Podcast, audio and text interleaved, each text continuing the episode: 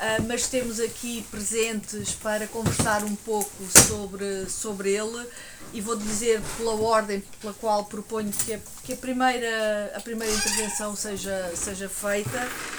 Um, a Ana Catarino, antropóloga, um, a Paula Miranda, arquiteta, uh, o Tiago Mota Saraiva, arquiteto também. Uh, não, Ana, tu também estás no, no, no, ateliê, no ateliê MOB e, portanto, também nesta cooperativa que faz o trabalho com os 99%. Eu própria trabalho também numa cooperativa, acho que é a primeira coisa que queria dizer é dar os parabéns por, eh, por, trabalharem, por trabalharem dessa forma. Eu, eu, muitas vezes nós eh, damos pouco, damos, quando dizemos expressões na nossa língua como as coisas são um mero instrumento, não é? Eu acho que não há meros instrumentos. Os instrumentos que nós criamos para fazer as coisas são os que permitem depois uh, são os que permitem depois fazermos coisas uh, diferentes e, e, adequadas à, àquilo que nos parece que nos parece correto. Um, este livro uh, propõe-se e é para mim logo o primeiro a primeira razão porque, porque aderi muito ao livro e ao tipo de, de reflexão que aqui é feita. Este livro propõe-se fazer uma coisa que muitas vezes não se faz quando os projetos terminam. E quando eu digo os projetos, não estou necessariamente apenas a falar de arquitetura, estou a falar quando os, quando os projetos em geral terminam, que é refletir sobre o que se fez e pensar que aquilo que se fez uh, tem. Uh, reflexões a, a, retirar que podem ser úteis não só para os trabalhos de quem esteve envolvido, como também para, para outras pessoas e outros trabalhos sobre, que estejam nas mesmas, nas mesmas áreas. Um, e, e, e, isso creio que é, que é, é fundamental e ainda por cima é feito, neste caso, a propósito de um, uh, de um trabalho uh, numa zona que todos nós fomos acompanhando uh, com o coração nas mãos também, com interesse, com preocupação durante, durante os incêndios uh, em 2017. O livro refere um processo que depois se estende até 2019 e antes de passar a palavra à Ana Catarina, quero só dizer que acho que mal vocês começarem a folhear o livro vão, vão perceber que de, de tão de tão bonito que, que é e de tão uh, ilustrado, com fotos, com mapas, com, com infografia, com destaques, com cronologias, uh, etc. Acho que é um livro que começa a ler-se e, e para-se quando, quando se termina, porque de facto faz uma descrição muito interessante. Agora que já estamos todos sentados, uh, vou passar então a palavra em primeiro lugar à Ana Catarina, depois uh, de os três terem, um, ehm, da Ana Catarina, peço desculpa, depois dos três terem uh, dito um, uma, feito uma reflexão inicial, depois abrimos a conversa com todos, claro. Ana Catarina. Olá, boa tarde a todos.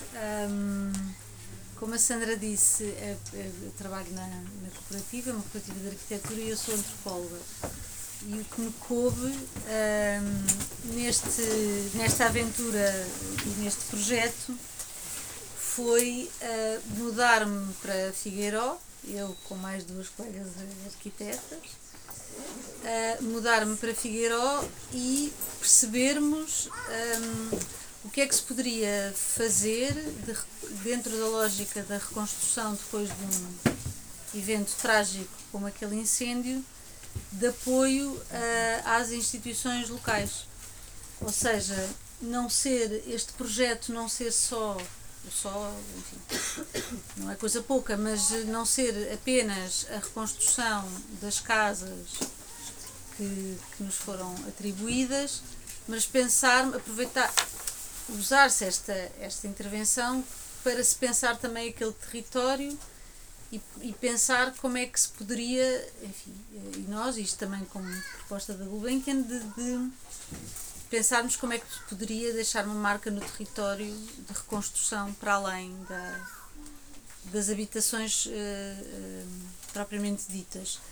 Uh, eu devo-vos dizer que para mim foi, a primeira coisa foi eu, eu sou bastante citadina e portanto de repente viver em Figueiró foi um desafio, porque é um território que eu não domino à partida, não é? Portanto, há, enquanto uh, antropóloga, há um exercício primeiro de, de, reconhecimento e de me, de me reconhecer num território que eu não. não só por não ser cidade, como por ser numa região do país que eu não conhecia de todo, não é? Portanto, esse, esse reconhecimento um, ao mesmo tempo que tínhamos, como tivemos todos depois ao longo do processo, uma questão que era a urgência. E, é uma coisa que eu gostava também enfim, de passar, que é esta questão da urgência e como é que se gera processos desses, destes com a questão da urgência, uh, que é real, uh, não só uh, por todo até o mediatismo do, do assunto, mas, mas mas também a urgência que os próprios moradores e habitantes do território têm de reconstrução, não é? Que não é uma coisa que se possa, uh, enfim, fingir que não existe. Existe essa preocupação, eram, eram conversas constantes e, obviamente, que havia uma urgência e até uma urgência de que tudo passasse, não é? Ou seja, de que a reconstrução fosse tão rápida ao ponto de se esquecer que aquele um, evento tinha, tinha acontecido. Não quero alongar muito mais, mas acho que a questão da urgência foi uma questão que que, nos, que, nos, que esteve sempre presente na, na, no nosso trabalho e nesta questão das associações locais também. Nós, nós fomos uh, recebidos, uh, muito bem recebidos, pela Biblioteca uh, Municipal de Figueiró, foi onde, nos, onde instalámos o gabinete técnico local, foi dentro da biblioteca, eles cederam-nos uma sala. Um, e, portanto, o, o, o, trabalho que fomos fazendo de mapeamento das instituições locais a certa altura percebemos que obviamente teria que passar pela biblioteca mais do que coisas externas.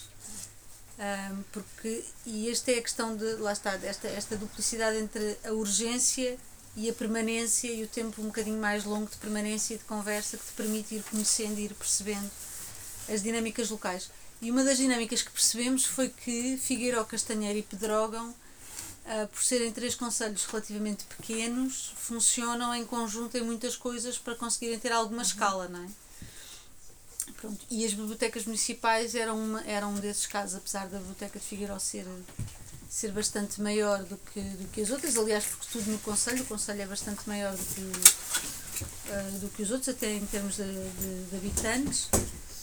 Um, e, e portanto, das conversas com a biblioteca, fomos percebendo que havia um desejo imenso também da parte dos técnicos da biblioteca de que isto pudesse servir para o seu próprio trabalho de, recolha de memórias e de trabalho com sobretudo com os muito muito jovens e com os, com os idosos. Portanto havia aqui uma e já havia um trabalho a ser começado. Pronto, esse, no final o que fizemos foi um, montar um projeto que se chamou Memórias das Terras de Monsalude, um, que junta as três bibliotecas e que foi depois apresentado à Gulbenkian como, como, como, como, uma, como uma forma uh, de apoio às instituições locais, ou seja, eh, pensando que este tipo de trabalhos, uh, porque não há urgência da reconstrução para alguém ir morar como nas casas, pode ser um projeto que se inicia e que pode ter um tempo mais longo, que é o tempo depois do seu próprio desenvolvimento e de formação dos técnicos, etc. Um, e isso eu acho que é das memórias mais bonitas que eu guardo daqueles meses intensos que meteram tudo, inclusive a estarmos presentes durante o incêndio de outubro, portanto que foi assim também um turbilhão naqueles dois dias, que não chegou a Figueiró, mas que nós estávamos alerta e chegámos inclusive a disponibilizar-nos se fosse preciso eh, ir ajudar em alguma coisa, em vez de estarmos fechadas na biblioteca, podermos pronto, ajudar o que fosse. Um, mas eu acho que é esta, esta, esta questão da urgência e da, e da um, e do lidar com os traumas, há esta, há esta questão do, de responder à urgência, mas também permitir criar condições para um tempo longo de intervenções que podem deixar um lastro um, um lastro maior. E para mim como como antropóloga eu, eu tenho sempre grande dificuldade em processos rápidos porque acho que a rapidez é contraproducente para para se poder realmente compreender e dar tempo, a, dar tempo a nós como técnicos, mas dar tempo também aos, aos moradores com quem trabalhamos de terem dúvidas, de terem hesitações, de mudarem de ideias, que é tudo normal. Pronto, e neste caso não, também me coube o acompanhamento inicial aos moradores e uma certa desmontagem de uma série de coisas, mas, mas sobretudo era a questão da, desta questão das instituições e que acabou eh, por, por se materializar neste projeto das três bibliotecas e dizer também que é importante porque eu acho que esta, não só pessoalmente, eu tenho um, um grande um, amor pelas, pela ideia das bibliotecas públicas, acho que desempenham um papel fundamental, não só do gosto da leitura, mas enquanto espaços culturais e sociais, um, como ali se percebia que são as únicas instituições culturais que existem em permanência, não é? Depois há alguns projetos municipais, mas, mas que são sempre estruturas muito frágeis e estas tentam. E depois esta Biblioteca de Figueiredo, só dizer uma nota, o acervo primeiro da biblioteca um, foi doado pela Fundação Gulbenkian porque a, a quando havia as bibliotecas itinerantes, uma das bibliotecas itinerantes era daquela região Uh, e, portanto, quando foi desmontado o projeto das, das bibliotecas itinerantes, o acervo daquela biblioteca, já não lembro do número exatamente, mas foi doado uh, ao município para, para a instalação primeira da biblioteca municipal. E, portanto, também havia assim aqui uma espécie de continuação de repente, não é? De podermos um, alargar o trabalho. Um, e pronto, e foi esta, esta foi a parte que me coube, foi de estar no local, tentar enfim, criar um olhar qualquer, uma ideia qualquer sobre aquele espaço e aquele território. Um, e pronto, e nos dizendo também, acho, quando as pessoas tinham, tinham, tinham olha que aquelas pessoas estão como, uh, daquela casa estão com muitas dúvidas sobre não sei o quê. Sim, que é, ia-se traduzindo muitas muitas coisas. E dizer, de, de, de tradutora Sim. Dos, dos, dos pedidos e de compreensão e precisamente nos passar também essa compreensão. Mas, Uma intermediação, não é? Sim. Tradução Sim. e intermediação. Paula, queres, queres continuar já que já estás? Não é? é, exato. Pegando, pegando uh, no cano. Já agora dizer... só dizer que há, isto não costuma resultar, mas há aqui duas cadeiras à frente se alguém quiser sentar. Desculpa, Paula. Um, uh, Lembro-me da, uh, da primeira viagem que, quando, a primeira vez que, que, fomos para a Castanheira com a engenheira Lisa Val, que está, está aqui presente Fundação Carlos Gulbenkian, nós íamos no carro a conversar precisamente sobre esta importância de nós não vimos aqui para despachar e ir embora. Há coisas que temos que olhar com atenção e pensar no que é que vai ficar. E falávamos do exemplo da Baixa, que de uma catástrofe saiu uma coisa que ainda hoje todos nos orgulhamos e que na verdade até veio requalificar. O, que foi, o que foi um enorme desastre permitiu requalificar. E essa foi sempre a imagem de, de fundo, foi sempre é, é, um bocado a referência. Só que lá está, eh, não estamos num meio urbano, estamos num, num ambiente completamente diferente, muito disperso, mesmo eu que venho do Alentejo, é completamente diferente, porque é um, são situações de aldeias, ali não, é são casas dispersas, aldeias muito pequenas, aldeias que depois, quando se levanta as questões também de o que é que se vai recuperar, o que é que não se vai recuperar, Muitas delas há uma ou duas primeiras habitações no meio de uma série de outras que não, não são habitadas ou que são habitadas só pontualmente, mas isso é outro, outro tema. Mas, portanto, cruzam-se aqui uma série de, de, de questões que nós, lá está, nessa urgência e nessa pressa, tínhamos que ter sempre presentes, portanto, e que aí essa, essa proximidade que foi conseguida com o, com o, com o gabinete local uma colega nossa que, que hoje não pode estar aqui, a, a, a, Marta, que também esteve lá, e a Ana Rita, mas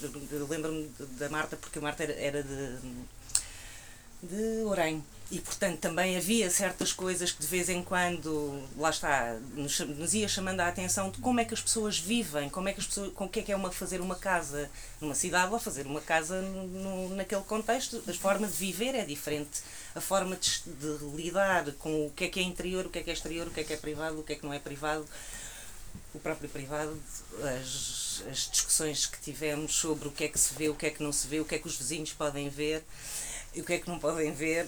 Portanto, há, havia toda um, uma panóplia de, de, temas que, que essa, essa, esse tempo que se esteve no gabinete permitiu, aliás, não se, permitiu esse, nós percebermos, mas também depois percebemos nessa reflexão já no fim, já depois olhando para trás, nós hoje também olhamos para as várias casas e para os vários resultados, não tanto enquanto objetos, mas mais o feedback que tivemos das pessoas uh, em relação aos projetos e percebemos que efetivamente as casas que foram feitas mais depressa, mas que demoraram um bocadinho mais tempo em projeto e que tive, acabaram por ter mais apoio que foram as de, de Figueiró, tiveram mais resultados, ou seja, em termos de responderem melhor àquilo que as pessoas eh, pretendiam, porque se conseguia mais pormenor.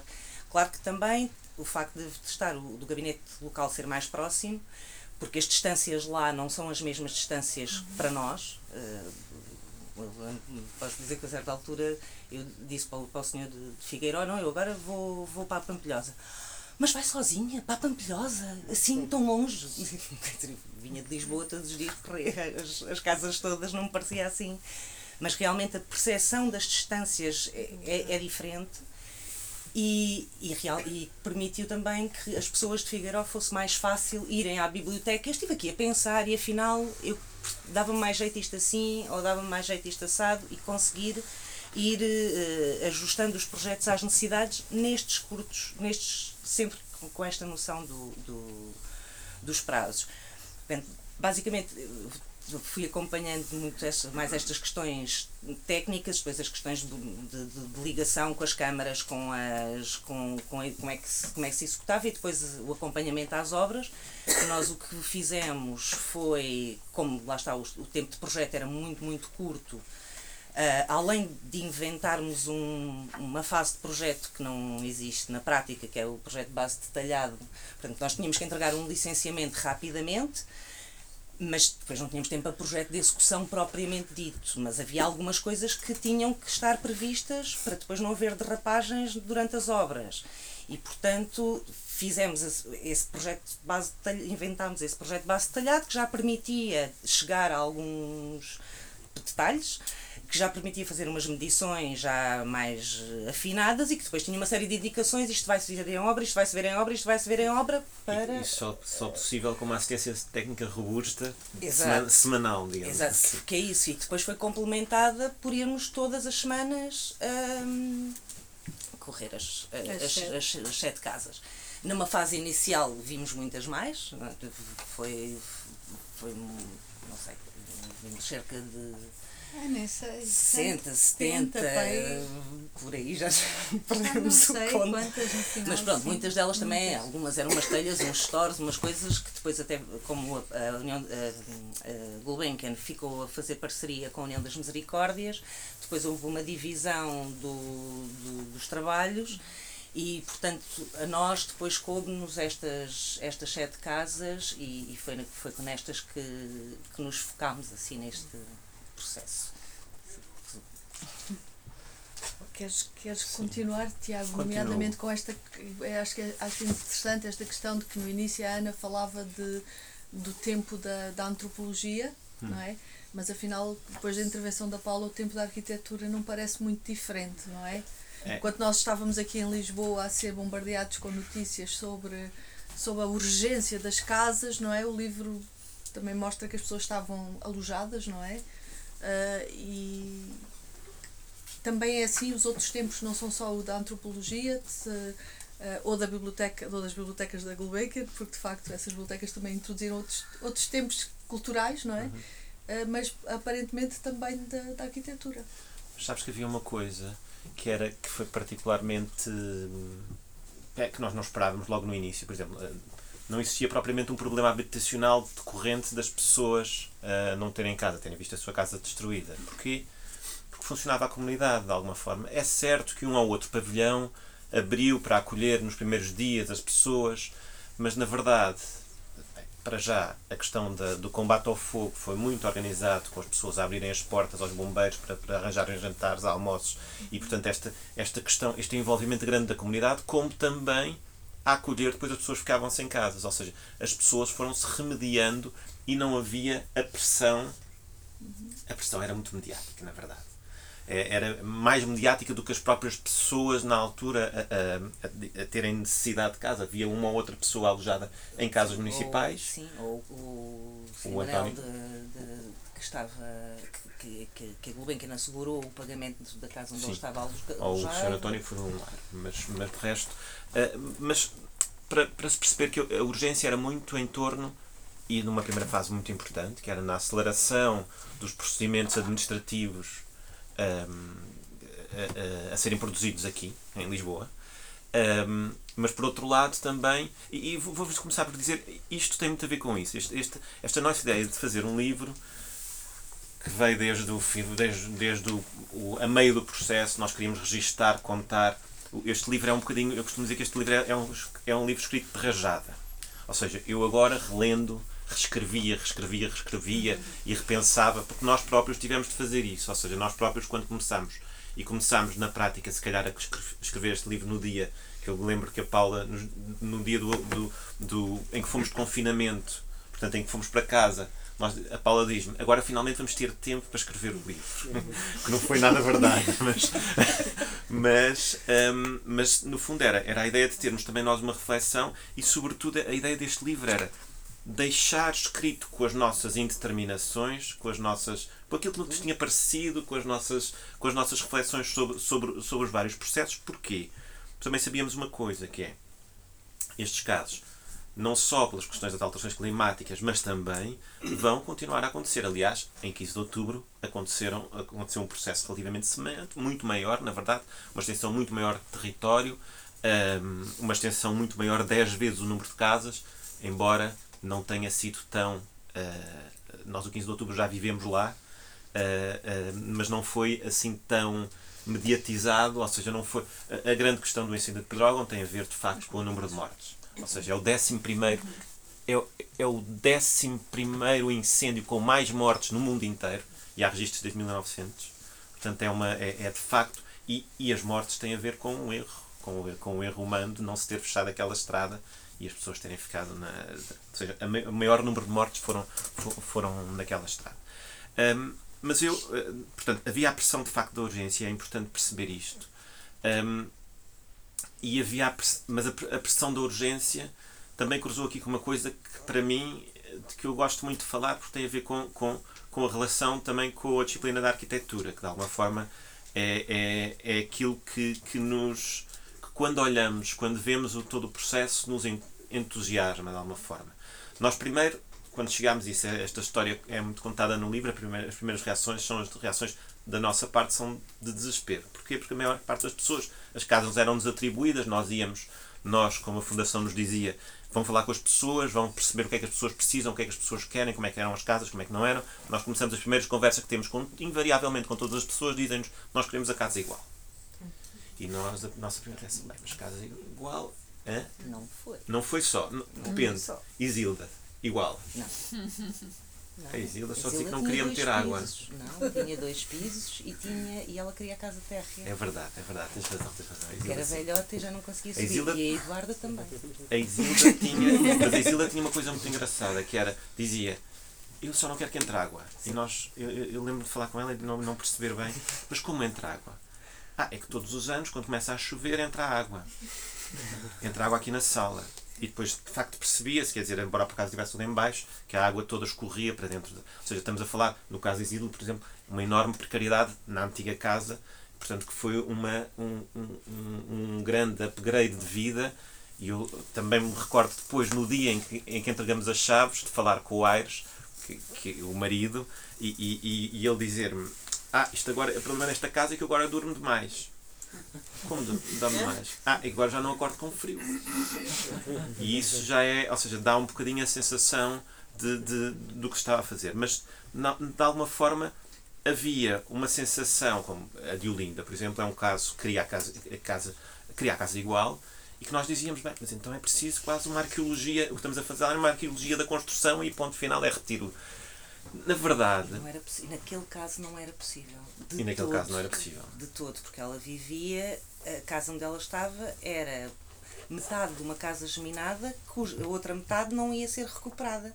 Aliás, e portanto ficava um espelho que por exemplo, tinham, onde estarmos com o engenheiro Venâncio a ver, mas isto é possível recuperar, porque a casa enganava, porque ela de um dos lados parecia que não tinha ardido, parecia que estava impecável, depois estava toda destruída por trás. E, e nós, mas consegue-se aproveitar alguma coisa? Não, não se consegue, mas para além disso, então depois ficamos com uma escada que vai dar a nada, porque a outra do lado vai ter que ser demolida. Portanto, era, era completamente. Sim. A Isilda, impossível. a, a, a Diolinda é um caso muito engraçado, porque também demonstra o estado de tensão que depois os processos caíram sobre aquela população. A, Exil, a, a Diolinda esteve. esteve se calhar contamos a história de, de, das casas depois, porque a Diolinda é todo é um livro. mas, mas conto só isto então. A Diolinda teve o processo de. Portanto, o levantamento inicial do Iru, fotografou a casa do primo, portanto, fotografou uma ruína. E sempre se argumentou que a casa da Diolinda era uma ruína. Ela chegou a estar constituída arguída durante muito tempo, porque se dizia que tinha que, que tinha relatado uma ruína. Na verdade, a casa da Diolinda era a casa do lado, pegada à do primo, que estava de facto em ruínas, que nós, quando registámos, quando entramos pela primeira vez, vimos inclusivamente que tinha, tinha imensos, uh, imensos naprons, tinha imensas coisas ardidas, portanto, era uma casa vivida de facto, mas foi um caso que entrou nesta coisa de, nesta coisa de pressão mediática que houve sobre ali, e a pobre da senhora, uh, para além de toda uma história muito dramática, a pobre da senhora teve teve de, de, lidar com o processo por causa da denúncia, porque o Iru tinha registado a casa do lado, portanto ela teve de provar que a casa uh, que a casa a casa dela de facto estava tinha sido tinha sido destruída. Mas só uma notinha que eu acho que estamos a passar, que é precisamente essa questão é que que, que muitas das vezes nós sentimos que estava a ser esquecido é que uma casa não é só uma casa. Uma casa é todo, é as vidas das pessoas, é as memórias das pessoas, por exemplo, na casa da Isilda, pronto, ela até queria diferente, mas tinha sido o marido e o, o que tinham construído a casa. No caso de Olinda, tinha o, portanto, todo, todo, todo esse lado emocional que, é, que vai muito, muito além das paredes. Não é? E, portanto, hum. depois tem que se conseguir gerir de forma a, a que as novas paredes onde criar novas, novas, novas memórias. memórias. Ainda que já se, que não sejam as mesmas, não é? Portanto, uma das coisas, o, o, o, então, isso só para, só para, só para tentar, uh, porque eu já me estava a lembrar da história do Neil também e da Catherine, que também é. O, então, digo, digo só este parênteses: o Neil e a Catherine são, é um caso que é, que é absolutamente. que eu estou sempre a perguntar, mas porque é que tinham, tinham vindo para Portugal há dois anos, portanto, estavam reformados, tinham vindo para Portugal há dois anos, tinham comprado aquela casa, estavam a refazer a casa passo a passo, ou seja, via-se que seria um operariado de, Inglaterra, mas com algumas poupanças que aqui significavam alguma coisa, que tinha a, a, todo um grande contentor de todas as suas coisas, as suas, as suas memórias, tinha chegado duas semanas antes dos incêndios, que tudo foi, foi destruído. E eu lembro que o Neil estava sempre a perguntar, o Neil e a Catherine estavam sempre a perguntar, mas vocês vão ficar mesmo? Vocês vão ficar depois? Não, e, e sempre se mostraram super entusiastas a, a participar no processo, a participar no processo. Eu, eu só gostava de, terminando, é, eu, eu acho que aqui de, o, que eu, o, o que eu aprendi tem muito a ver com isto. Tem, é, se é verdade que o primeiro, o primeiro, a primeira, as primeiras discussões que tínhamos com as pessoas eram muito as pessoas a quererem vamos lá despachar, não quero muito pensar nisto, que era que estava a casa que estava antes, que era não sei o que, não sabia, não havia muita coisa de discussão sobre, sobre a casa. O que eu acho que, que, que aprendi é que o projeto pode fazer parte, e, é, e, é, o, e é o traumático, ou seja, estamos a falar de um momento de, de, das pessoas estarem traumatizadas e estão fundamentalmente a dizer que não, queriam, não querem falar muito e, e não queriam que tivesse acontecido o que aconteceu. O que eu senti é que o projeto pode fazer parte, o projeto, o, o projeto no sentido da arquitetura, decidir como é que vai ser a sala, como é que vai ser o quarto, como é que vão ser as relações, o que é que vai melhorar da casa que tinha.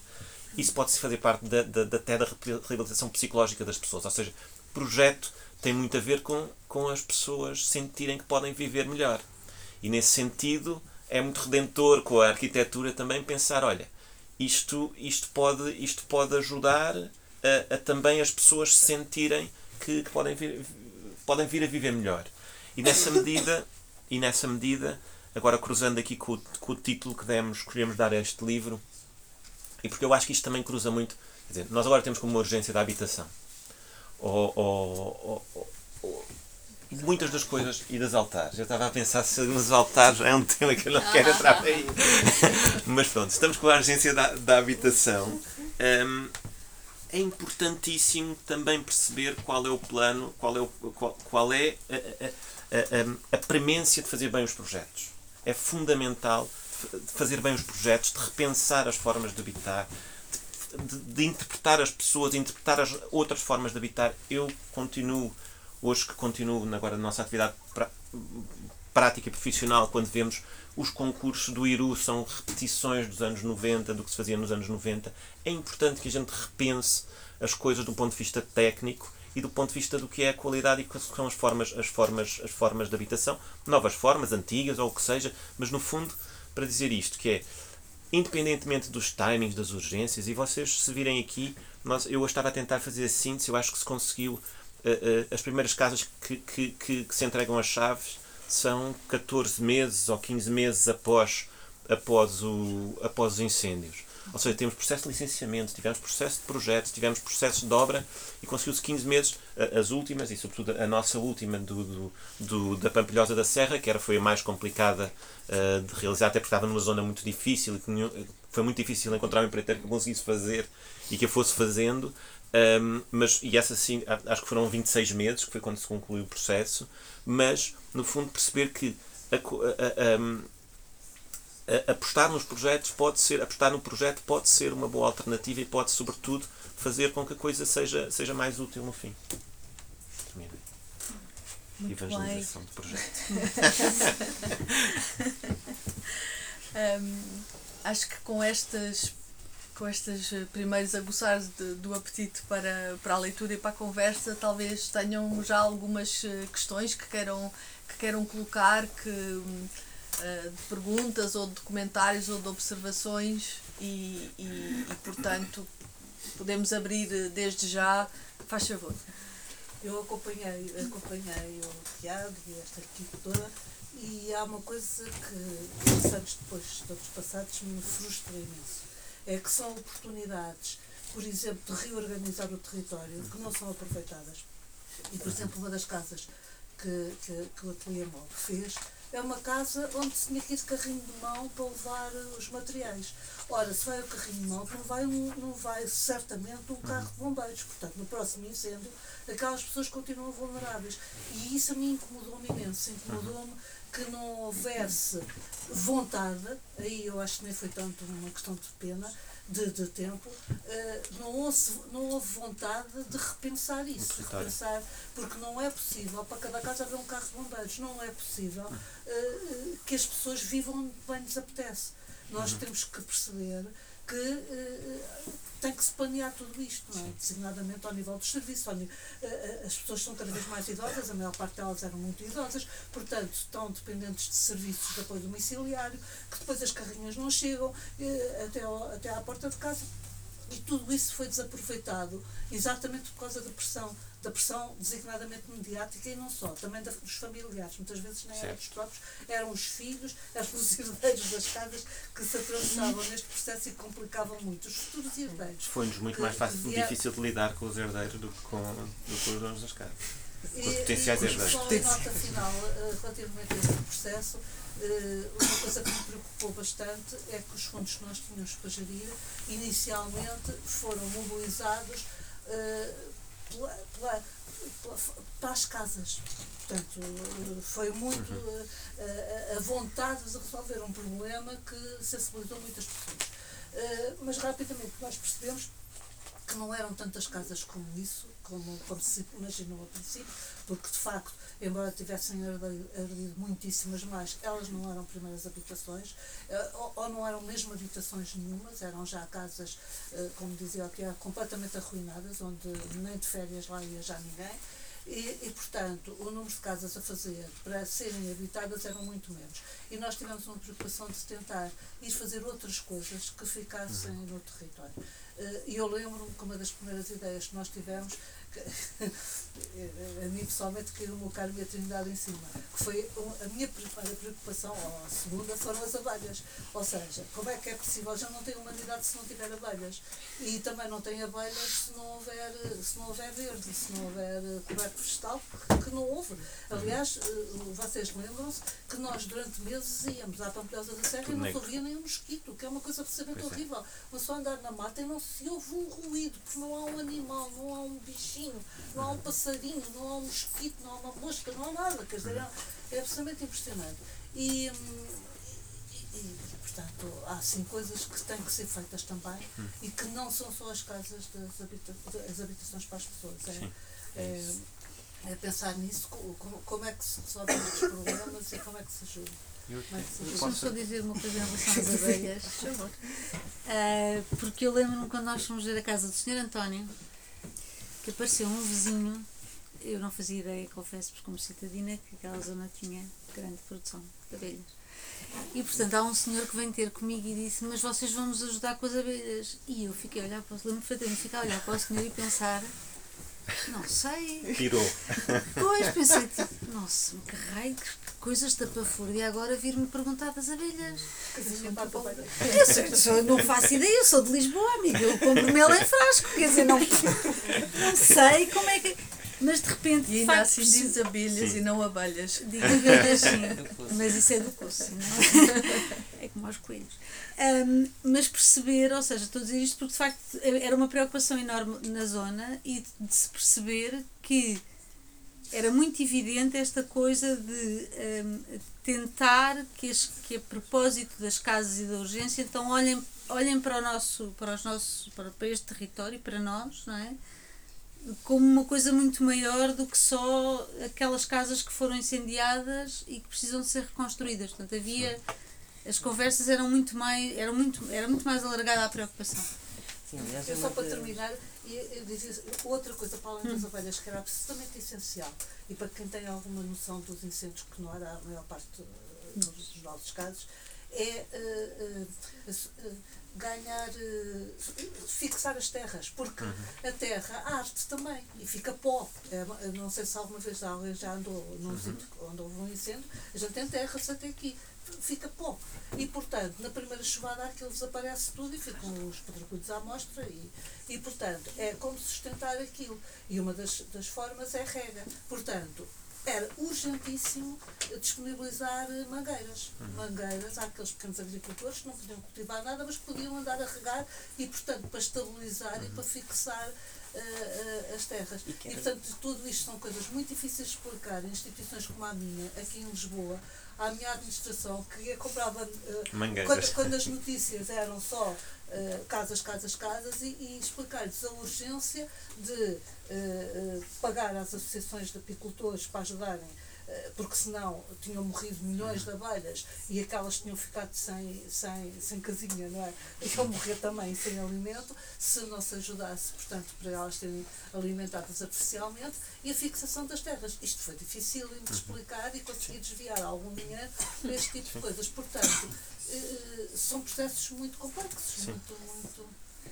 Aliás, uma das coisas que, que também me lembro eh, quando, quando fomos a Penela, uma das preocupações era, eh, mesmo dentro da, da questão das, da- das, das casas, era precisamente as demolições. Era importantíssimo fazer imensas demolições.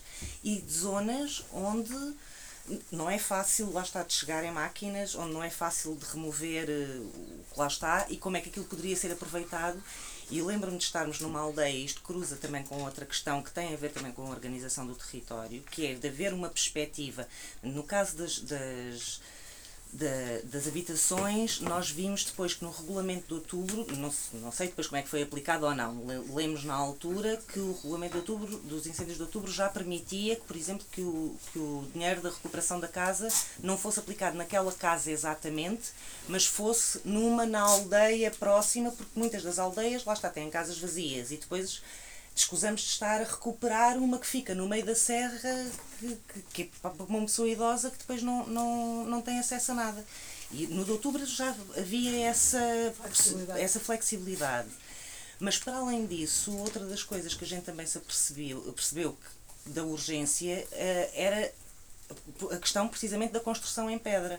Aquela zona é uma zona que está muito desertificada, que está, que está muito abandonada, ah, mas que realmente um- das zonas que vão ah, que se vão mantendo e que se vão desenvolvendo tem muito a ver com as questões do turismo. As aldeias de xisto, por exemplo. Ora, o que nós fomos vendo mais ali a acontecer era precisamente porque é mais rápido, e nós também demos por isso nas obras, como é evidente nas que fizemos, É muito mais rápido mandar abaixo e fazer tudo de novo. É, é muito mais imediato. Mas, no entanto, perde-se imenso património que lá está. E perde-se essas as pedras e perde-se esse, esse trabalho. Portanto, mesmo lembro-me dessa vez em, em Penela, de ainda se pôr essa hipótese de, ok, então e se retirássemos estes, estes escombros, de, de não deixar estes vazios, mas por poder utilizar as pedras até para, para, os, para, para os pavimentos, para melhorar pavimentos, até para alargar estradas, até para. Só que lá está, as verbas nunca eram para isso porque não era isso que saía nas notícias e não era isso que cumpria as folhas Excel que tinham que se preencher. Nem sequer a própria floresta que nós no ano durante essa fase toda depois das obras nós estávamos constantemente na iminência de nos cair uma árvore em cima e, e aconteceu-nos passar para, para Val do Vicente fomos ver a obra, quando voltámos para baixo estava uma árvore na estrada, não caiu em cima num carro porque não calhou, porque passa pouca gente mas era realmente perigoso, porque não foi feita limpeza à volta das estradas. Não, a, a, o que notamos mais, que, se, que notei mais, eu, que se aprendeu alguma coisa, por exemplo, até por comparação com Mação, Mação teve uma área ardida bastante maior, mas não teve mortes, e isto a propósito do que estás a falar, houve um erro, houve um erro da estrada, é um facto, mas aquela zona é extremamente labiríntica é labiríntica. Nós, dizer, naquele fim de semana estava muita gente fora, porque era um fim de semana grande, no fim de semana do incêndio. Um, posso dizer-vos que nós andávamos sempre, estávamos sempre de, de, Google, só que volta e meia não há rede sequer. Portanto, mesmo aquelas questões certas, o Ciresp não funcionou. Mas os telefones também não funcionam, quase nada funciona quando se está nos, nos altos das serras. E eu lembro-me da, da, minha alegria quando consegui chegar à casa de Diolinda, quando foi quando acabou a obra, mas consegui lá chegar sem a ajuda do Google, mas foi só quando acabou a obra, mas já não porque era. Hoje já não consegui outra vez, já me outra vez. Mas porque, porque era é, é extremamente isso, e enquanto que a maçã havia todo um plano de, de sinalética e que realmente foi muito reforçado em Pedrógão a seguir, aumentaram imenso as placas, havia muito mais indicações que são coisas que realmente tem que se aprender e para melhorar, para prevenir, para, para antecipar. Outras uh, fez-se tábua, fez tábua rasa. E quando eu falava também desta questão das, das pedras, tem a ver com essa questão do o que é que fica para o futuro, o que é que. Porque muitas das vezes também nos diziam, e é um facto, até que estávamos a falar dos, dos potenciais herdeiros, ah, mas estas casas são para pessoas velhotas. É verdade, mas as, as, pessoas morrem, mas as casas ficam.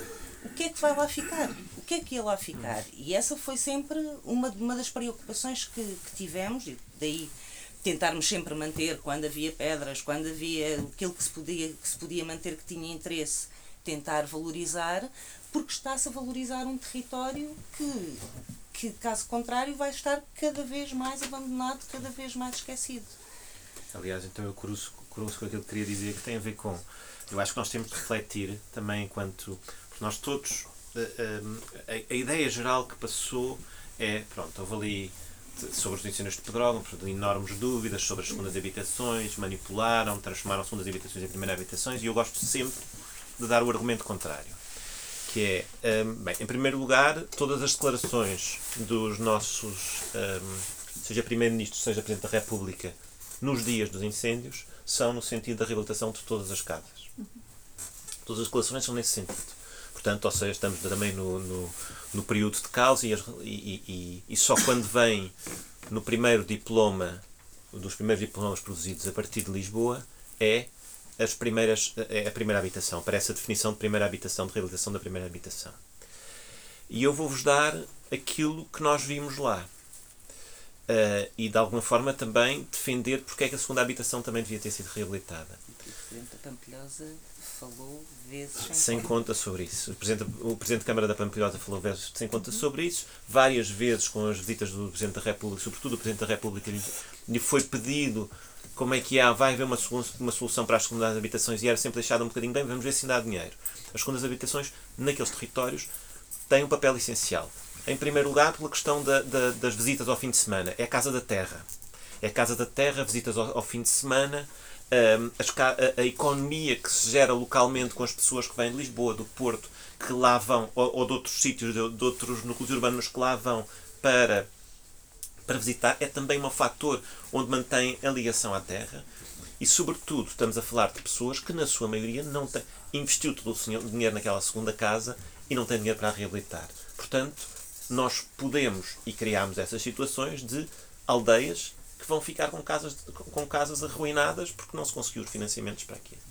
E isso é uma coisa que nós devemos refletir. E, e segunda questão, que também é ainda mais complicada, é que muitas das pessoas que lá viviam, uh, por exemplo, tinham-se mudado para lá ou há pouco tempo ou há alguns anos, mas, por exemplo, ainda tinham casa aqui em Lisboa ou no Porto, e para assegurarem, por exemplo, a, a, a questão da ML ou, ou o centro de saúde, o médico de família, portanto, mantinham a sua residência fixa em, nos centros urbanos, mas já estavam lá a viver. Portanto, este tipo de situações, eu acho que nós temos de pensar no futuro como é que devemos abordar. Ou seja, não estamos a falar, eu gosto de dizer sempre isto, que é em todos os processos haverá sempre desvarios, haverá sempre uma percentagem de desvarios, de coisas que não estão bem resolvidas, coisas, casos melhores, coisas. Não estamos a falar, eh, mas foi, foi lançado assim um ONU sobre este processo. Nós não, nós não estamos a falar de valores de obra muito baixos, por exemplo, controlou-se muitos valores de obras, são valores de obras, as nossas casas, entre, estamos a falar entre 4, 500. 500 euros metro quadrado, 700 e picos euros por metro quadrado. Portanto, estamos a falar de valores muito limitados. Estamos a falar do, dos, dos próprios empreiteiros a quererem, a, quererem dar, a quererem dar valores. Eh, eram quase todos empreiteiros locais e a quererem eles também darem, dar valores relativamente baixos. Portanto, houve uma mobilização que saiu que não saiu valorizada, no sentido de, de houve alguma, houve um interessante movimento comunitário que nunca, de resposta que nunca saiu muito valorizado. Mas por acaso nós, vindo, vendo a comunicação social é. daqui, o que apareciam eram grandes empresas de, de construção. Era um pouco a imagem que ficava. Sim, eu, eu, quero, eu quero passar para ali, mas não resisti a dizer, a, dizer isto. E, e afinal não foi, isso, não. não foi isso que aconteceu, não é? Mas, a Mota Gil fez uma casa. Fez a primeira casa. Mas fez, mas fez uma casa. Pois. Pois, pois. pois. Pois, mas lá está, a sobre-representação mediática deforma as percepções. Tal como a subrepresentação também, o facto de nós não percebemos nada do, da vida nos campos também, também tem a ver com a subrepresentação uh, dos campos que só de facto só aparecem quando há, quando há incêndios a, a, e pouco mais.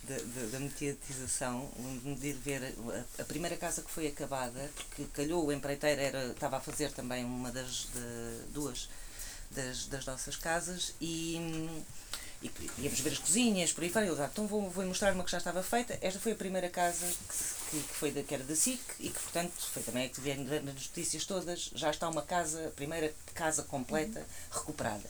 Pronto, está aqui.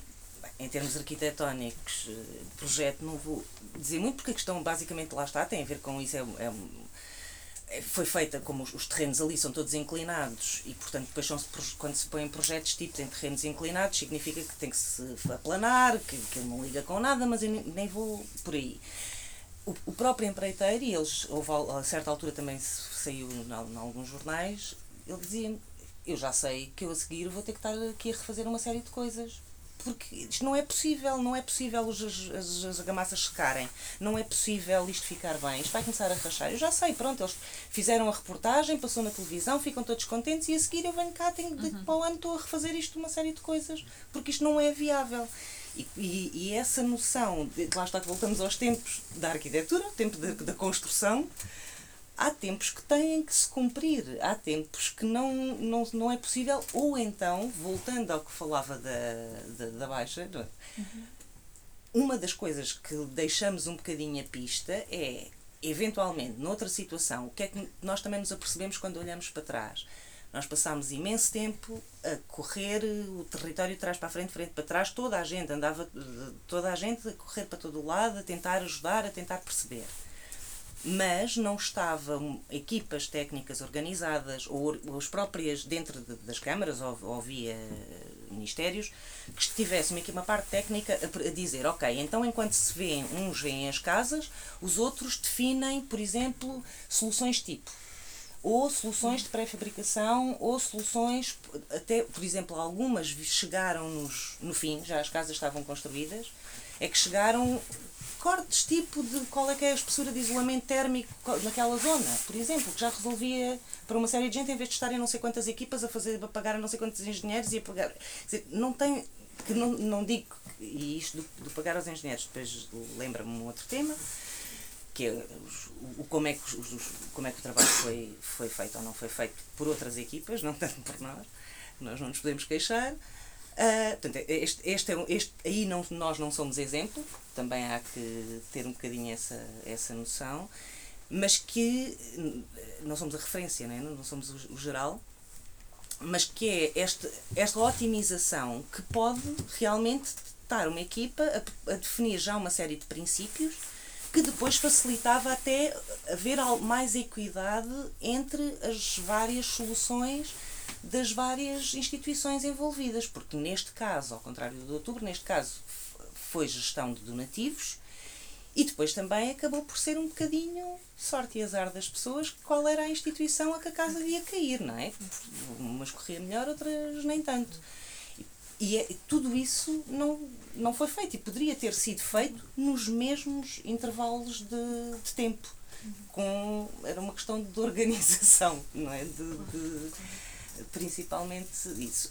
Outra, só em relação Uma nota muito curtinha. Sobre esta questão também ainda das casas e das, das dos, dos, dos, dos, pagamentos tem a ver precisamente com, por exemplo, o facto de e, e, este, e essa nossa preocupação da valorização dos projetos, porque também assumir-se que, por exemplo, trabalhos de voluntariados em, em, em situações desta responsabilidade é um método bastante discutível, devo dizer, devemos dizer, porque estas coisas dão trabalho, exigem, são, exigem responsabilidade. Nós continuamos ainda hoje, se houver alguma coisa com aquelas casas, e já, já aconteceu, há pouco, este ano já ainda recebi telefonemas porque aconteceu isto ou porque aconteceu aquilo numa casa. Portanto, nós vamos continuando sempre a acompanhar e, portanto, estar uh, numa perspectiva de quem quiser vem fazer um boneco, não pode ser assim. Eu estou a falar isto com todo à vontade, porque tivemos, eh, fomos acompanhando o trabalho de uma das pessoas que esteve em voluntariado e que fez um trabalho excelente, mas sabemos as dificuldades. É? Sabemos que depois éramos nós que dávamos boleia porque ninguém pediu visitas à obra. e por isso é que eu me lembro que acho que não é justo não, é um trabalho que deve, que só pode ser remunerado porque é um trabalho de responsabilidade. É como o trabalho voluntário que se fez aqui na recolha de alimentos e águas e tudo mais, não é? Tem os seus limites. Eu não queria deixar de dar oportunidade, já perceberam que aqui deste lado é toda a gente muito faladora, mas eu não queria deixar de dar oportunidade para colocarem qualquer questão que queiram ou fazer algum comentário, um, sobretudo à medida que nos vamos aproximando de, da altura em que teremos de terminar, até porque a livraria fecha, não é? Portanto, e os trabalhadores também têm que ir para casa. Um, portanto, queria dar, não sei se querá continuar. Eu não tenho assim muito a acrescentar, uma fase muito inicial da carreira para lá, foi, okay. muito interessante a experiência, houve muitas dificuldades e o apoio dos MOB foi, foi muito importante, não só pelas trocas de experiências, como o apoio mesmo físico, de levarem e trazerem, não, não tinham outra, outra possibilidade, não, não pagar do meu bolso ou ir com eles. Não, porque não havia realmente vontade nenhuma de acompanhar as obras. Os projetos eram feitos muito rapidamente, com muito pouca qualidade em geral. E isto não, não estou a falar do trabalho dos MOB, não? Tem, tem muita qualidade, é, é, outra coisa. Não é? Em geral, o contexto não era realmente esse, como estiveram a dizer. Era um contexto muito difícil, a vontade de fazer bons projetos era baixíssima, os próprios arquitetos que eu trabalhei fizeram os projetos de uma forma muito rápida, sem o detalhe que era necessário, na minha perspectiva, obviamente. E a vontade política de fazer bons projetos, com exceção, obviamente, da Gulbenkian, que é o caso aqui, eu, a sessão que eu fiquei era zero. Que é 15 de outubro, depois toda a gente queria a Gulbenkian também envolvida no processo, não é? Então, Isso significa que as pessoas notavam a diferença reconheciam as diferenças de quando vendo os resultados entre o tipo de projetos, é isso que está, Não lhe sei dizer, dizer eu, eu, reconheço, Foi. eu não estive lá a ver, a perguntar às pessoas, uhum. e é, é um contexto de grande trauma. Chegou-nos algumas, nós ainda nos chegou é. alguma ah, das, alguns das comentários. Invejas, das invejas também era. Das invejas, Sim, por um palácios, lado. Os palácios. Os palácios. Os palácios. E entre uh, a comunidade também de, de, de Figueiró, depois havia. Alguns cruzaram-se entre eles e depois também nos disseram que. Um, Walter e Cris disseram-nos que tivemos sorte porque entretanto tinham outros amigos que tinham tido, estavam com outras instituições e, e que os resultados não eram os mesmos. Eu acho que nós temos de aprender, nós enquanto sociedade temos de aprender que uma série de coisas se fizeram bem e mal. E temos de avaliar e temos de avaliar os contributos. Não quer dizer, o que está aqui é o nosso contributo neste momento, neste momento histórico e que até pode ser, que já seria revisto se nós, se nós olhássemos para ele outra vez. Eh, porque já temos mais anos também de prática, também já conseguimos, já conseguimos ver isto. É, é um contributo também muito emocional, digamos assim, porque tem a ver, uhum. para nós também foi, foi fechar o ateliê a todas as outras coisas, foi pôr toda a gente a trabalhar, uma parte lá, outra parte cá, portanto foi assim muito. Mas, mas sobretudo, acho que é importante ter, em, a, a ter sempre isto na cabeça, que é a questão de, de tentar, dar, tentar aqui estar numa resposta técnica que seja efetiva não alinhar. Eu lembro-me, por exemplo, eh, toda a discussão que houve sobre licenciamentos e, e de nos dizerem isto é para licenciar, não é preciso mandar, mandam uma câmara e depois começam, começam a obra. E nós dizemos tudo bem, tudo bem. Lembro-me de ter um senhor que, que agora é ministro ou secretário de Estado, agora é ministro ou secretário de Estado, já não sei, e, e comigo, comigo a dizer: olha, desculpe, mas nós não vamos fazer isso porque os diplomas que o governo emitiu, nenhum, nenhum deles altera as formas de licenciamento. Então nós vamos ter de fazer licenciamentos exatamente como, como se fosse uma obra, uma obra normal. Ah, não, mas este tem aqui as câmaras municipais. E nós o que dizíamos era: tudo bem, nós estávamos a assessorar tecnicamente a Fundação Carlos Gulbenkian e nós dizíamos: nós, de acordo com a lei, o que temos é uma lei que não é de agora, portanto isto não se alterou. Portanto, temos de fazer este licenciamento normal. E isso é uma coisa que, que, por exemplo, se calhar aqui do ponto de vista técnico até fazia sentido ter, ter, ter aligeirado os processos de licenciamento, ter, ter, ter dado uma rapidez e ter, ter-se percebido o que é que era o essencial. Nessa medida, temos de nos preparar melhor. Ninguém. Há uma coisa. Como é que é a nossa o que frase? aconteceu, ninguém estava preparado. Uh, nós, nós não estávamos preparados. Nós estávamos preparados, ninguém estava ninguém preparado. Estava preparado. nós estamos sempre a repetir isto, na verdade. de facto, não estávamos. E, não, e, e foi assim que houve um, um dos licenciamentos que aparece depois da obra feita depois de já os processos todos fechados, é que de repente se percebe que há alguns papéis que não estão Eu tenho certos. a sensação que ninguém olhou para os licenciamentos, da nossa parte. Entregava-se e ficavam lá. Se calhar nunca ninguém olharam, olhou até hoje. Olharam mais tarde. Os de Pedrógão foram vistos Sim. mais tarde. E lá está, houve um deles que nos aparece depois que ainda precisava de um projeto depois da obra já está feita. Com a Câmara de Figueiró, na nossa parte, não. foi sempre uma. Fomos sempre, fomos sempre falando, articulando com tinha. Câmara depois também não há capacidade técnica é. instalada. É. Por exemplo, no caso de Pedrógão, os dois engenheiros, um morreu no incêndio e Exatamente. o outro uh, estava queimado no hospital em Coimbra, portanto não havia arquitetos. Já, já, já a resposta técnica ou a capacidade técnica pois. não era insuficiente e depois de, de, no meio daquela tragédia tornou-se nula. Pois foi. Eu não sei se um de vocês estava comigo quando fomos a primeira reunião com o Presidente da Câmara, em que ele falava na rapidez e era para fazer igual ao senhor que lá estava. E eu disse, não, Sr. Presidente, peço desculpa, a gente vem é para fazer melhor. Pois. lá estava. Pois. Mas essa era. era nem, nem, havia sequer essa ideia, essa preocupação de, de tentar, eh, enfim, com, com, com bom senso, fazer melhor numa das primeiras reuniões que tivemos, que eu era, eu era voluntário da EDP, uh, ah, tivemos com os técnicos da EDP e a Câmara de Pedrógão Grande, nós estávamos a discutir um, um pormenor tipo que estava cheio de pontes térmicas, um pormenor tipo que deve vir dos anos 70, não sei, aquilo. Então, e eu estava a comentar que ele tinha pontos térmicos, podíamos arranjar um alternativo. E a força que eu tive, que é eu que era, hum, pronto, com muito pouca experiência, 4 anos de experiência, não tinha atividade própria ainda, estava ali a tentar fazer força para fazer um pormenor sem pontos térmicos. Que é, é ridículo. É, eu não, eu não queria deixar de dar hipótese a outras pessoas que também não tenham ainda colocado nenhuma questão.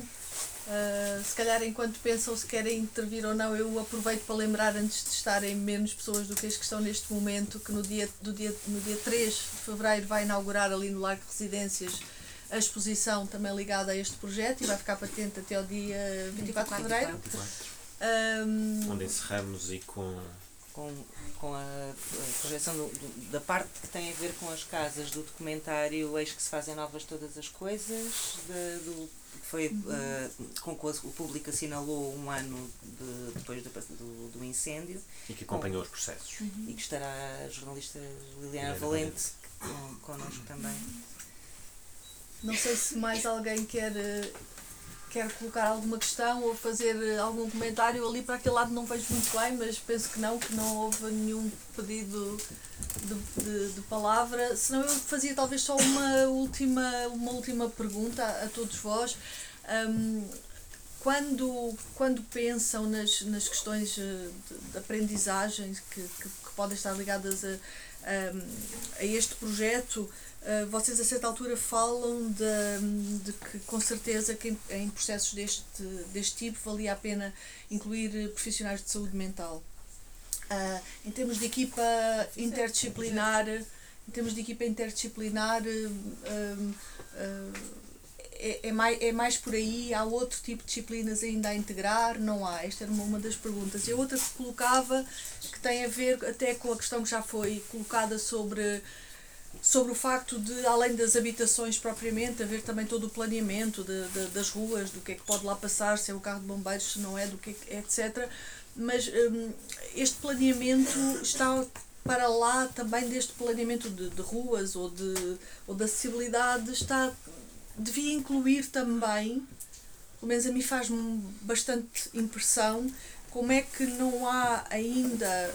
Um, uma consideração séria desta dicotomia entre a facilidade e rentabilidade do eucalipto ou do eucaliptal e a, e a, e a subsidiação, porque eu penso que dificilmente poderá ser de outro modo, da subsidiação pública uh, de, da introdução de, de, de, espécies autóctones que, tem, que deem outra segurança, outra segurança de não estarmos sempre num contexto de, de, de aquecimento climático evidente de, de, de incêndios uh, recorrentes.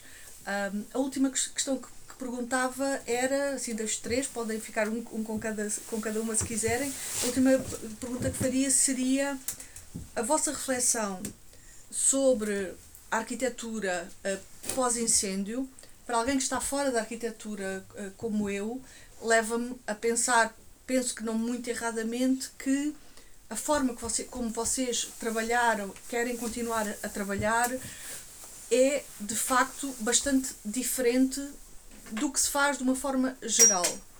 O que eu pergunto é, mesmo num, num espaço a, a, nós muito mais familiar como o de uma cidade como o de Lisboa, e não um espaço tão que colocou tantos desafios como um espaço menos conhecido, um, a vossa, esta vossa forma de trabalhar que defendem não está já estudada, pensada, planeada para uma próxima para um próximo desastre com o sismo aqui em Lisboa?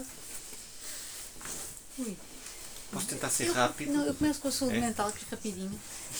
Um, eu, só dar uma última nota que me esqueci de dizer. Um dos projetos que nós fizemos de, de foi também o de apoio à, à, Associação de Apoio às Vítimas, que foi criada logo após o incêndio. Um, que depois não acabámos não ser nós a fazer obra, foi, foi o coletivo Warehouse, mas de, de, fazer o mobiliário, de, que eles reabilitaram uma escola uh, numa das aldeias e, e, e, foi uma associação importante naquele, naquele momento, e agora, mas naquele momento de agregar as pessoas e de começarem a pensar também a partir do trauma o que é que, que, é que faziam a seguir. Uh, em relação à questão da saúde mental, um, duas coisas. Uma, sim, acho que, acho que integrar dentro da nossa equipa uh, neste tipo de projetos faz todo sentido. Não só uh, falando por mim, porque me ajuda a mim a, a, a também a traduzirem para mim alguns processos que eu fui tendo que adivinhar no sentido em que eu não sou não sou psicóloga, não sou de saúde mental, portanto há um há um mas muitas vezes vai, confundiram vai, muitas vezes me confundiram, o que é desastroso porque a pessoa não está preparada para que desabafem determinadas coisas, algumas trágicas, não é? Portanto, e, e digo isto muito sinceramente, é um choque a pessoa ter que se aguentar e, e agora o que é que eu faço com, com esta informação, não é? Um, depois, porque eu acho que as questões de saúde mental em geral são muito incompreendidas neste país Uh, e, e não deviam ser, porque é uma questão de saúde como outra qualquer, e mais ainda em processos como este, e portanto o acompanhamento não é no imediato só, é ao, é ao longo do tempo também, Portanto, acho importantíssimo que se montem processos constantes e que, que, que haja no, nos centros de saúde, ou seja, que seja uma coisa evidente e depois também para nós, enquanto equipas uh, técnicas. Vou ser muito sincera, dava, tinha-nos dado imenso jeito, muito francamente, tinha-nos dado imenso jeito, porque é um processo que, para, mesmo para nós, não. E falo isto por mim, por exemplo, que trabalho uh, aqui em Lisboa, em territórios urbanos, em zonas pá, precárias, uh, complicadas, etc. Mas é muito diferente do que, se passou em Figueiredo. Portanto, mesmo para nós é importante nós termos a capacidade de conversar, conversávamos todos uns com os outros, naturalmente, mas é muito diferente de perceberes o que é que, estás, o que, é que está a acontecer, até do ponto de vista emocional, sei lá, passarmos dois dias a ver um incêndio, a aproximar-se e a afastar-se de nós. Eu confesso que nós as três que estávamos lá levámos uma semaninha e tal até conseguirmos sair de casa sem, sem pensar, tipo, isto volta outra vez ou não volta outra vez.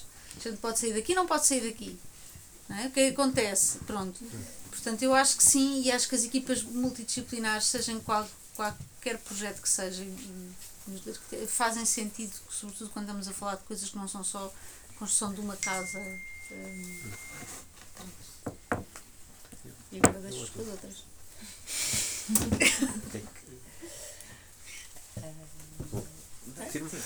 Então, então, assim, muito rapidamente.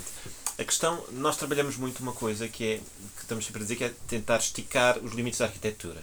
Mas depois nunca perdendo o pé, tentamos sempre. Ou seja, estamos sempre, por exemplo, para nós era muito importante, nós se, a equipa inicial, se estivéssemos montar outra vez, para nós era óbvio que tínhamos de ter alguém de saúde mental logo na equipa inicial.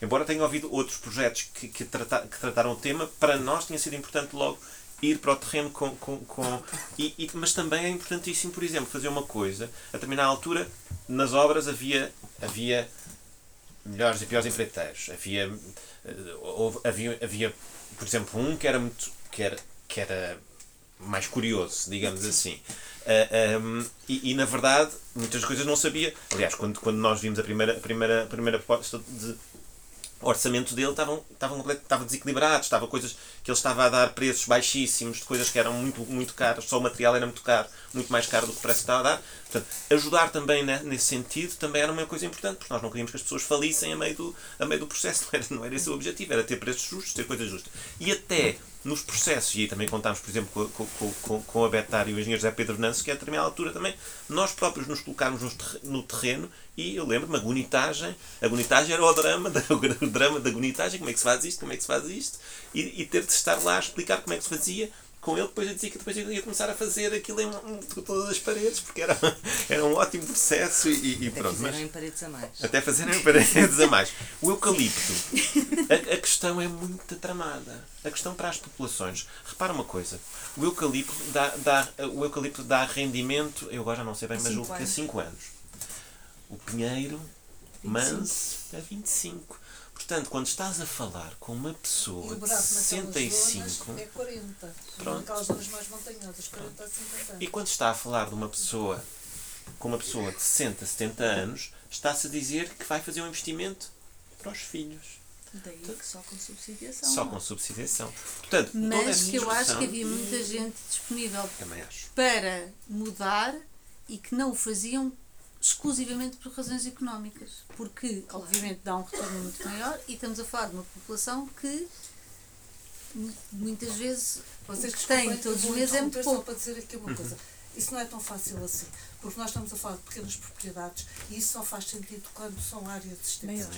É, é, eu, eu, eu uhum. pessoalmente fui vítima dos, dos incêndios de outubro eh, porque tenho propriedades na zona da Papel da Serra, onde ardeu tudo menos a casa. Hum. E, e não vou fazer mais nada, quer dizer, hum. o meu pai gastou tudo quanto tinha a fazer, como deve ser, portanto, uh, vegetação diversificada, uh, coisas autóctones, mas não interessa nada ele fazer aquilo em 20 hectares se depois os 2 mil que estão lá à volta estão, não, não estão assim, porque aquilo arte na mesma.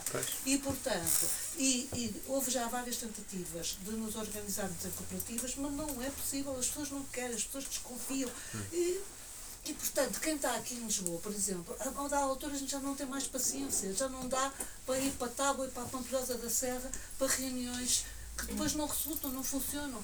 E, portanto, é um processo que de facto precisa de uma outra escala e, portanto, uma outra capacidade de organização e precisa, sobretudo, de uma visão, digamos uhum. assim, de uma visão. Que é uma coisa que eu sinto que este país deixou de ter. Sim, não há macro. visões, não há. Macro, não, não, para, para, para regiões maiores, não é? Para regiões.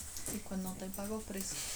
É, eu acho que Só porque, porque estamos, mesmo, a, estamos mesmo a terminar porque são, faltam dois minutos para as oito e é a hora que a livraria fecha. Só, também só para, mesmo para terminar, quando fomos buscar o livro à gráfica, e isto também foi com a questão do ordenamento do território, o, estávamos da gráfica, teve com a Navigator em zonas de eucaliptal deles. Mas lá está, só funcionam com escala. E essas, eles têm bombeiros próprios. Eles têm. Sapadores. Portanto, têm. Uh, uh, aí está controlado. Uhum. Só que lá está, e voltamos sempre à questão do ordenamento do território. De como é, como é que se gera essa, estas muitas propriedades que nem se sabe de quem são também. Há muitas delas. São... E, portanto, essa organização, uh, lá está, volto só para terminar, eu, eu não consegui encontrar, encontrei na altura dos incêndios, depois na, quando fui fazer o livro não consegui, não voltei a encontrar que tinha encontrado uma, uma legislação de, do tempo do Marquês, portanto voltando à, à baixa, em que a, a, primeira lei que saiu foi ninguém faz nada enquanto não estiverem os planos definidos. Tudo o que for construído antes do planeamento estar feito pode ser demolido a seguir. Portanto, isto sabia-se em 1755. Claro que eu não estou a defender o Marquês em tudo, mas neste artigo especificamente acho que se devia ter aprendido. E eu vou propor que a conversa sobre porque é que não há planos deste tipo para, para quando acontecer o sismo de Lisboa como dizem os geólogos, não sei se está aqui algum, mas a questão do sismo de Lisboa não é se vai acontecer, é, é quando vai acontecer. e confesso que foi das coisas que me assustou um pouco ao ler este livro, foi ao, ao, ao perceber um certo caráter de excepcionalidade da abordagem, pensar, eh, mas ainda é preciso dar este tipo de contributo porque. Uhum porque ele não está feito quando são tantas e tantas e tantas e não apenas as novas, as novas questões colocadas pela, pela, pelos, pelos desastres dos desafios climáticos, são, são os desastres que existem, não é? Mesmo antes dos desafios climáticos ou da, ou da orientação uh, do ordenamento do território florestal. Um, muito obrigada a todos. Fica por aqui esta, esta conversa. Continuará certamente, acredito que vocês vão continuar envolvidos em projetos que nos interessam, que nos interessam a todos, para não só pelo que fazem, mas pela, pelo potencial que têm de refletirmos sobre o como se faz, o porquê se faz e como é que se fará posteriormente novamente. Obrigada a todos e espero que gostem do livro. Obrigada. Obrigada.